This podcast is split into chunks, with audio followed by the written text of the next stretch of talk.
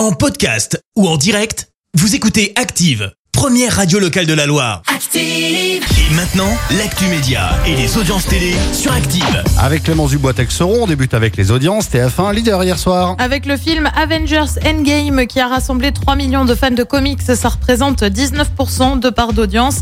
Euh, Derrière, on retrouve M6 avec Capital consacré aux forains. Euh, France 3 complète le podium avec les enquêtes de Vera. Naki réconforte une des participantes. Dans N'oubliez pas les paroles sur France 2, la scène remonte à vendredi dernier. Caroline, la maestro du jeu, a interprété à ta main de Grégoire et avant même de commencer la chanson, elle a été claire.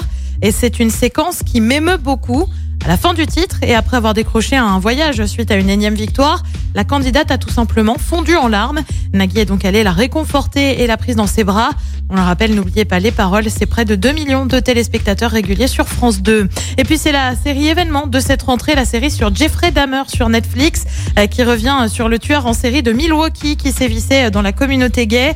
Eh bien, depuis la sortie de la série sur la plateforme, ce sont 500 millions d'heures de visionnage qui ont été enregistrées en 28 jours. La série entre donc dans le top 10 des séries les plus regardées sur Netflix. Ah, et je le conseille. Allez, le programme ce soir, c'est quoi? Et bah sur TF1, c'est la série Les Combattantes. Sur France 2, une série aussi avec Les Rivières Pourpres. Sur France 3, c'est un classique du cinéma. Il faut sauver le soldat Ryan. Et puis sur M6, euh, comme tous les lundis, c'est L'amour est dans le pré et c'est à partir de 21h10. Merci beaucoup Clémence. On se retrouve dans une demi-heure pour l'actu. Merci, vous avez écouté Active Radio, la première radio locale de la Loire. Active.